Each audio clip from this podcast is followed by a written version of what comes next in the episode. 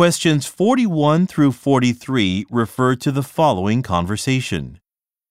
Patricia, can you help me? I'm supposed to analyse the data from our recent market research, but I'm preparing a presentation for a meeting with the company's shareholders. I don't have enough time to do both tasks, so I would really appreciate some assistance. Sure, I can help.